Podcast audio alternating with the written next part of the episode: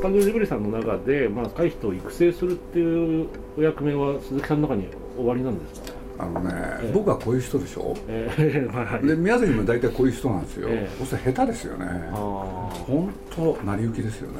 うん。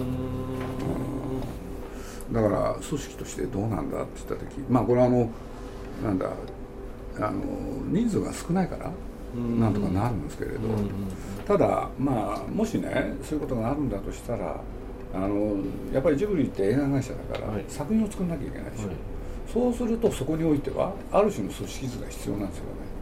で監督がいてねいろんなパートに分かれるからその責任者がいる、うんうんうん、そういうことはありますよね、うんうん、でもそれは1回限り。つまりその作品がスタートして終わるまでですよね、はいはい、でそれをね毎回繰り返すんですよ、うんうん、それがジブリなんで。作品ごとにその組織を作るというのが変え変えたりしますね、はいはい。うん、変えた方が面白い意図的に。そうです。うん、そうなるとねなんだ会社の中のね大掃除にもなるし気分転換にもなる。なるほど。やっぱ掃除好きでいらっしゃるんですね。気分転換になりますよね。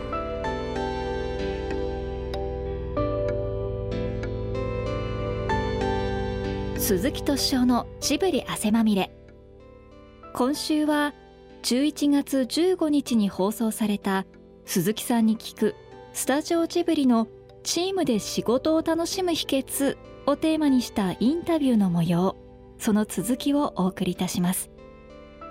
自らの仕事を楽しむことを大切にしながらそれを組織全体で共有し会社一丸となって社会に楽しみを届ける鈴木さんにお話を聞きました。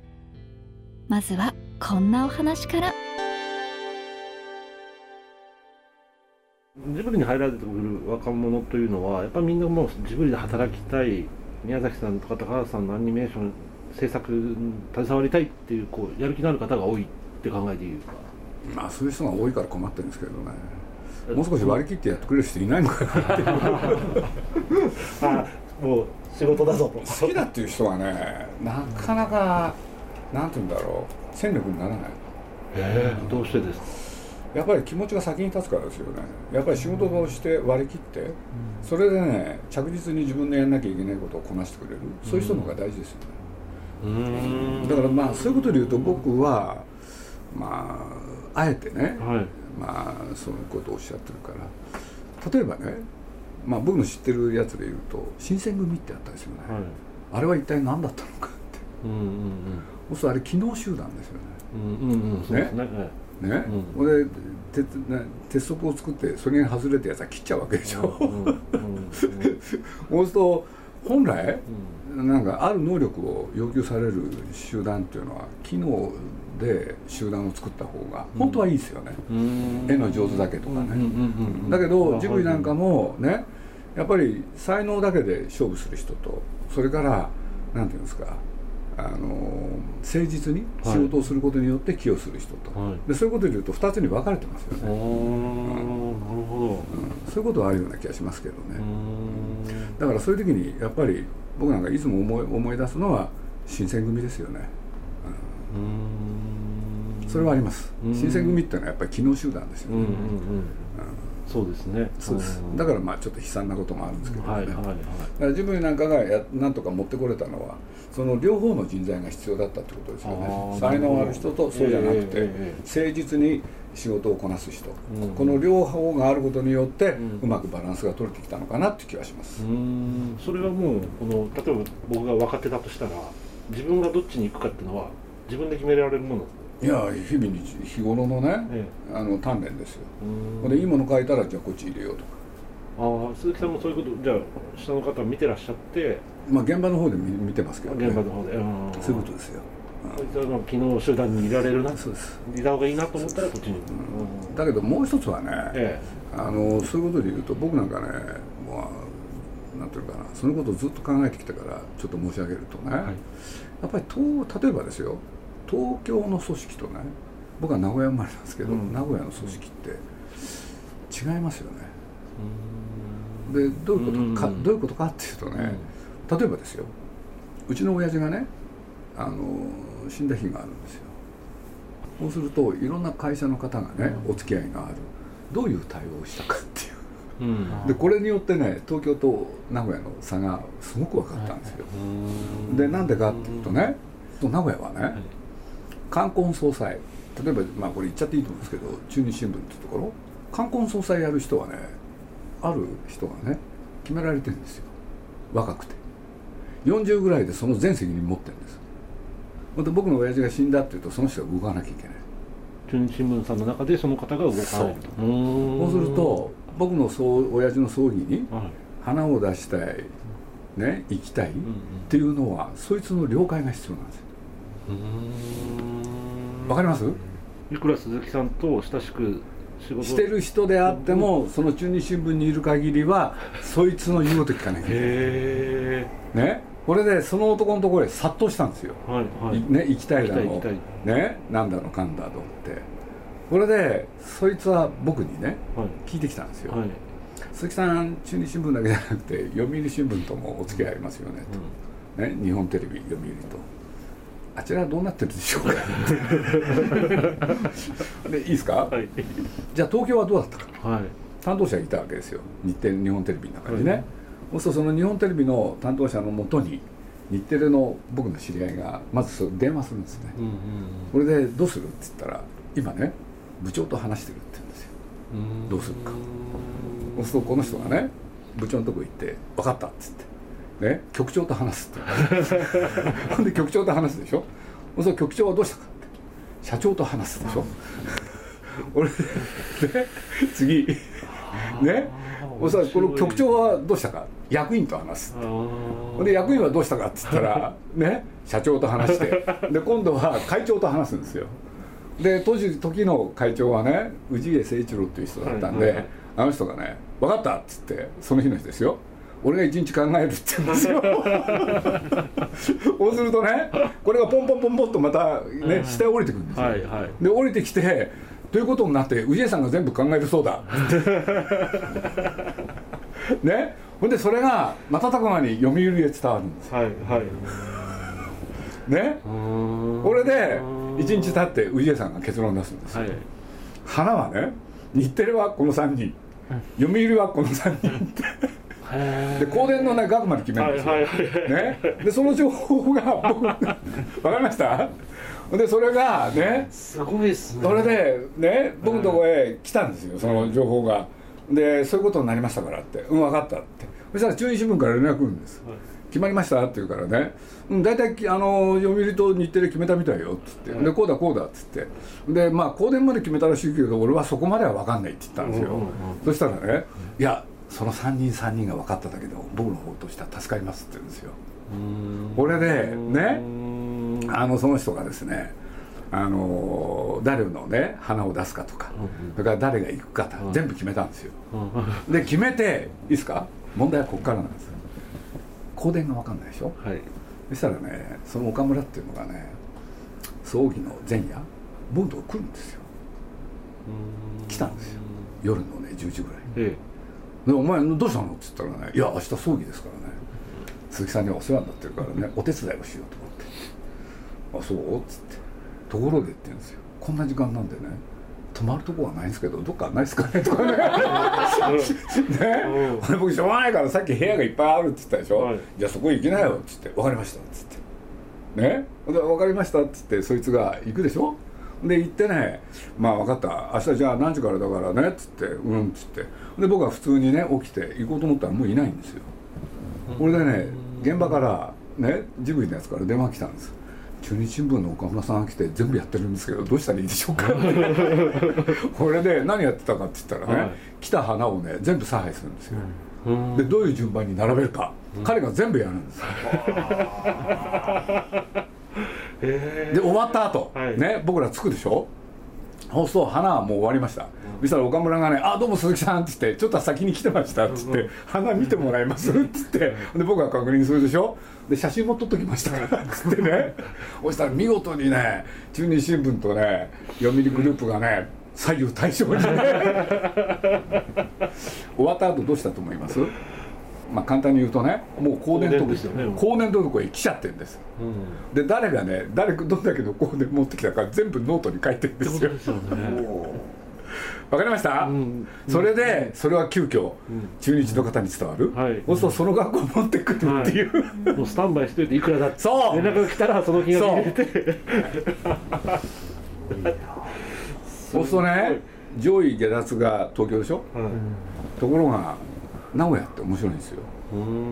で何が面白いかって言ったらうーん40だろうがね、はい若いやつだろうが責任者になったら責任者なんです。だからね組織の作り方違うんですよ。あるプロジェクトチーム作るじゃないですか、うんうんそう中日新聞ってね、うんうんうん。中日っていうのかトヨタもそうだけれど。その中でこの問題に関して知識と経験のあるやつがトップになうんうんるんです、課題関係ない。だから僕がね実を言うと作品作る時にね、まあ、実を言うと風立ちぬでそういうことがあったんですけれどね、はいまあ、さっき言ったじゃないですか。作品ごとにね役割を変えるって。言ってこれで宮崎が作る風立ちぬで僕がやったのがね一番若い女の子をねトップにしたんですよ。あそうだったんですか？そう。で僕はなんでそうしたかって言ったらね宮崎と相性が良かった。うん。そうするとスムーズに作品作りがうまくいく、うんうんうん。で僕のいないところでね、うん。みんなが大騒ぎだったらしいんですよなんであいつがねトップなんだっつって。その女の子が。そう先輩たちがいっぱいいるわけですよ。その先輩たちが下へ入んなきゃいけないでしょ、うん。そうみんな文句言うわけですよ。うん。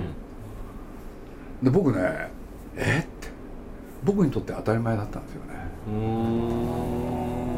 だから僕もね、うんそういうこと自分で勝手に考えてやってたと思ったら名古屋の血を引いてたんですよね。ああそうですね。考え方そのある事件ある案件に対して知識と一番経験がある。それをトップにするっていうのは僕なんかもずっとやってきたことなんですよ、ところが東京においてはそれは必ずしもうん。みんなが喜ぶことじゃないっていうのはうん。随分年取ってから知りましたね、期待みんな期待期待。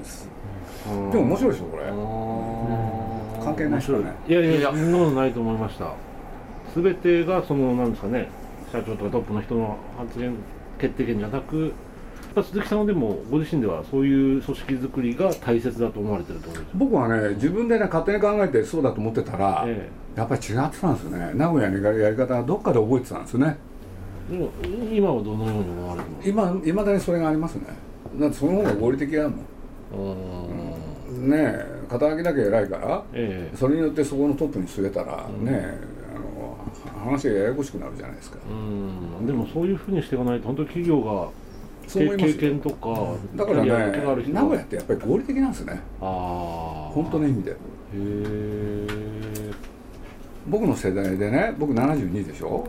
そしたら子供の頃からねいわゆるなんていうのかな個人商店もうなかったんですよね、巨大スーパーなんですよはい。それから道路が 100m、うんうん。みんなでかくてうん。マスカルでしょ、うそしたらね 名古屋って路地がないんですん。東京って路地だらけでしょ。うん。ものすごい違うんですよね。そう自分の育った環境としてねそういうところで育っちゃった？でそれが多分ね物事を合理的に考えるね大きな原因かなとああそうですか。うん。育たれた環境。これでねこれなんでかっていうとね進駐軍がそうしたんですよ。となね日本中ね進駐軍がいたでしょ、ん。これで名古屋にねモデル都市作ろうと。これでもう爆撃しちゃって何もなかったから、うんうんうん。ものすごい合理性のあるねうん。街を作ったんですよね、うんうんこれで路地を一切なくすとか。だからスーパーも早かったし、うんうんうんそれからトイレのことで言うとね僕なんか物心をついた時から水洗便所なんですよね。うん。だから非常に特殊だったんですよねそっか新しく作り上げられた街だからそういうでそれをモデルに日本全国国にそういう街を作ろうとしたのが進駐軍の考えだったんですよ。うんうんうんそれはうまくいかなかったみたいですけどね。だからそれで言うと一番うまくいかないのが東京ですよね。うんうんうんだから東京が今のままだったらいろんなね日本の会社もこのままでしょうね。うん。っていう気はするんですけれど。うん。そういう街から受ける影響みたいなものがやっぱ僕はあると思ったこの年になると分かりますねあーなるほど合理的機能的とかってそういうことを結構重視されるのはなんかすごく意外というか、やっぱりねあのー今ねどの例えば映画作るじゃないですか、はい。もうそれ今どのくらい進んでるって全部数値なんですよね。だから数字が進進捗とかを数字で出す。そうです。でそれでないと分かんないですよね。そうか。そうです、うん。なんとなくやってたんじゃない？何枚書き上げたかっていうのを数字でこう出されてるっていうなんか写真を僕どこかで拝見しましたねもともとなんか僕ね数字がなんか好きなんですよね。意思決定ということでその上の方は絶対意思決定とかなんかこう判断しなきゃいけないタイミングがあるじゃないですか、まあ、そういう時のその価値観というか判断基準とか、まあ、そういったものについてお話を伺いたいんですけどそういう場合の何かこうご自身でこう俺はこういうことを重視して決めるとかそういったことって終わりですか？まあ、例えば作品を作るどういう企画で映画を作るか、うんうん。でジブリの特徴は企画会議ってないんですよね。僕と宮崎で勝手に決めちゃうんですよね。はい。でそういうことで言うと独裁なんですかね。あだけどそういうのってねあの本当は誰が言ってもいいわけで、うんうん。だけど僕は一つだけやろうとしてるのはね企画会議っていうんで会議を設定してそこで話し合うっていうのは違うと思ってるんですよ柔軟性がなくなる、柔軟性がなくなる、うん。はい、だからそういうのは日々日常の中で、うんうん。例えば企画なんていうのは決めるべきだと、うんうん、本当にそう思ってますね。今おっしゃってるのはそのこれ企画会議だからここで考えるんだぞっていう場を作る必要がないっていうそうですことです。かうんだからもう一つジブリの特徴としてはね宣伝部がないんです。よあーあーそうですか。そうなんです。僕宣伝なんていうのはねなんていうのかな。そうやってねみんなでこれをどうやって宣伝してこうなんて、うん。これ話し合ったってうまくいかないですよね、うんうんうんだからそういう企画会議はないし宣伝会議もない、宣伝部もないし。うーん。宣伝部もないということは宣伝に関してはもう誰が何を考えてもいいとかそういうスタンス。だからそこら辺にいる人でねちょっと話し合ったりするんですよ。あこれどうやってやったらいいのみたいな。そうです。だからまあうん彼女なんかもよく知ってますけどね。僕が会社行く朝っていうのはねなんかみんなが来るんですよそうそれぞれの用事があるんですけれどちょっとその前にって言ってね、うん。みんなでこういうのがあるんだけどどうやってこれやってったらいいって言ってみんなに聞くんですよ。そうそこにはねホームの人がいたりあねー。部総部長がいたり経理のやつがいたりね。そういう連中から聞くんですよ。あそうするとねその専門職よりその人たちの方がよっぽど面白いこと言ってるんですよね。そうなんです。これはねずーっと続けてますね。うーん。宣伝部なんて作ら作らなくても。そうです。みんなアイデアも僕作ったらね腐ると思ってるんですようーん。だから企画もそうですよね。日々日常の中で話し合ってやるもんだとどっかで思ってるんですよね。あの言い方ですけど皆さん思いつきでいらっしゃるそうですってことですか？でもそれがだって一番いいじゃないですか。あー。それはお客さんの感覚に近いわけだから。ああそうか自分ごとにして考えられるってことですよね。うん。だからね僕が一番困るのはハンカツってやつですよね。生地かね少しだけ知ってるっていう人が一番役に立たないから。ん。それよりも何にも知らない人の方がええ。いい意見言ってくれるから。ああへえ。といつも思ってますね。うん。だからもうそこら辺にいる人全部集めちゃうんですよ。そうするとあれですねやっぱこの今在宅とか言われちゃうとやっぱやりにくいんですやりにくいですよね。目的在宅すると目的があってつながることはだから僕は自分が大事なことはね自分が在宅をやらないことだと思っただからズームその他はね絶対僕使わないようにしてるんですようんうんうん。それでなきゃみんな来なくなるでしょ。でみんな僕がやらないこと知ってるからしょうがないから来るでしょだから役に立つんですよ。うんそうですよね。だからズームも使い方ですよね。じゃあなんか何曜日の何時からやるそれは絶対ダメ。絶対ないんですね。それやるとねいい会議にならないああそうですかなんかそれまでに突発的がいいんですよ。準備なんかしたらだってくだらないこと書く会議のために書くだけでしょ。ああでもちょっとわかります意味ないですよ。うん。なんか会議で提案するための意見というかアイデアになっちゃうっていうか。そうです。あそう会議のための会議でしょ。ーはいはいはい。あのそういうまあ会議じゃないミーティングの中でこういろいろな意見が出るじゃないですか。まあそれこそ宣伝の方法どうしたらいいかな今回の作品は。あった時のその鈴木さんが最終的に決断をされますよね。しますね。そうそういう場合はどういう部分をこう重視して決め僕はね基準は1個だけなんですよ。何が現代かです現代か。そう。要するに若い人たちね突発的にそこで喋る内容ってねえ自分が日頃感じてることが出やすいんですよ。えうんうんうんうん。だから決められた会議ではダメなんですよねそれああはそうか。そうなんですよわかるでしょ？それちょっと面白い、うん。そう僕が知りたいのはね今何が起きてるかなんうんうんですよ、そうそうそれってね雑談かあるいは突然呼び出した人たちなんです。よ、うんうんうん。そうするとねなんていうんだ？そのネタがねああ面白いですね、うん意見がねうん。新鮮なんですよ。うんだから僕なんかもねなるほどな。例えば最近の例だとこういうことがあったんですね。なんかね24の制作のある女の子がいてねなんか僕と喋りたいって言うからね、ええ。まあじゃあ喋ろうかっつって。喋ろうかとで他のやつも呼んでね、えほんでいろんな映画の話したらね、ええ。面白いこと言ったんですよね。映画見てんのか？って言ったら見てますって。うんいっぱい見てんだ。どういう映画見た？って言ったらこうですって。へえって。でやってたらねね何も用意してなかったんですよねその子は、はい。何の話かも分かんなかったし、突然こんなこと言ったんですよ。日本のえ日本映画を字幕付きで見てますっったんですうーんそう僕ねうん。え？うん。日本映画でしょ。洋画じゃないんだよね、うんなんで？そしたら「いけないですか?」って。言うから「いやいけないっていうのか知りたいんだよ」って「いやだってセリフをちゃんと聞き逃したくない」なるほどと思ったんですよね。絵なんか見てやしないんですよ今。もうね？文章なんですよ。名言？そのために日本映画を字幕で見る時代かって勉強になったんですよね。うんこれは SNS との関係がものすごいあると思った。何か言われた時にパッと返さなきゃいけないでしょ。そうしたらそういう言葉をねうん。どっかにねプールしてなきゃいけないんですよ。うんそうすると本読む時にも言葉でしょ。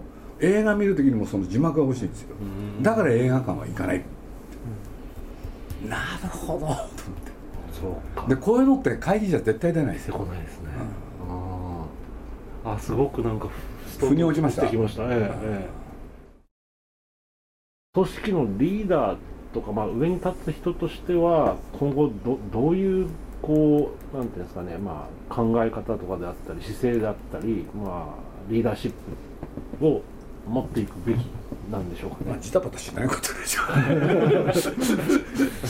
動じないとかそういうことですうんそのためには動じないためにはねやるべきことをやっておかなきゃいけないってことですよね。だからまあ要するにねまあいわゆるスペイン風邪っていうのあったじゃないですか。あはい、そうするとあれはね収束するのに3年かかってるでしょ、うんそうすると今回を見てるとねもっとかかりそうですよね、うんそうするともっとっていうのはじゃあどんだけなのかって言ったら多分5年ぐらいですよね、うんうんうんそうするとそれを最悪のとして前提と置いてうん。うんでその間どうやってやるかでしょ、うんうんうん。うん。その考え方が必要なんじゃないですかね、っていう気がしますけどね、うんうんうん。5年ぐらいのスパンでその時の最悪の事態を想定しながらできるやるべきことをやっておく、と思いますけどね、でおそらくこのねまあこれは皆さんおっしゃってるんだろうけれどいわゆるグローバリズムっていうのでね世界はつながってたと思ったけれどそれは嘘だったっていう話でしょ？うん。でそういうことで言うと皆さんどうなるかっていうとねねそれを如如実に分かったのは世界のいろんな人がね中国のマスクを取り合ったわけじゃないですか、そしたらこれから何が起きるかって言ったらねある程度のマスクはそ、ね、自分たちの国で作ろうよって言って。そうね多分マスクだけじゃないですよね、うん。食料もそうしよう。って、うん。そういろんなものそうなるはずなんですよ、うんそうそれをもってね何て言うんだろう。自国第一主義っていうのかね、そうだというのはこれは単純であってね。そうじゃないですよね。本来一つ一つの国はそれを自分の国で賄うべきだから、うん。そうした時に他の国とちゃんと付き合える関係になる。うん。多分そんな世の世の中が来るんじゃないかなっていう気は僕はしてるんですけどね、それはなんかこう企業にもちょっと当てはめることができるのかなと今お聞きしながら思ったんですけれどなんかそういうところありますかね？だからまあなんていうのかそれぞれの企業がうん。自立することっていうのか、うん。うん。うんそんな気はしますけどね、うん。依存しないでまあ。そうですね、うんある程度ね。ねそうですね。うん。だからといって他者との関係を断ち切る必要はないから、それまた個人にも言えそうですけどねあなたもね。うんという気がするだから僕一人になるって言ったんですよ。そういう意味です、うんうんうん。だから個人主義がね日本型個人主義がまたねここら辺で登場するんだろうで若い人たち見てるとそれなんですよ。はいはい。それが面白い今若い人たち。そうですね。うん。明らかにねあのさっきの共同体じゃないんですよ、うんだって生まれてからこの方いいこと何もなかったわけでしょ。でこういう人って強いんですよ。だから僕は頼もしいなと思ってますよ、頼もしいはい。うん、この間のねあの人たちよりね今の若い人の方がねちゃんとしてる、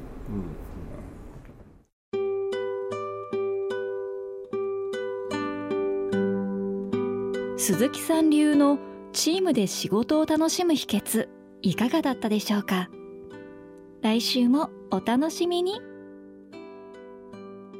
鈴木敏夫のジブリ汗まみれこの番組はウォルト・ディズニー・ジャパンローソン日清製粉グループ au ブルボン信用金庫の提供でお送りしました。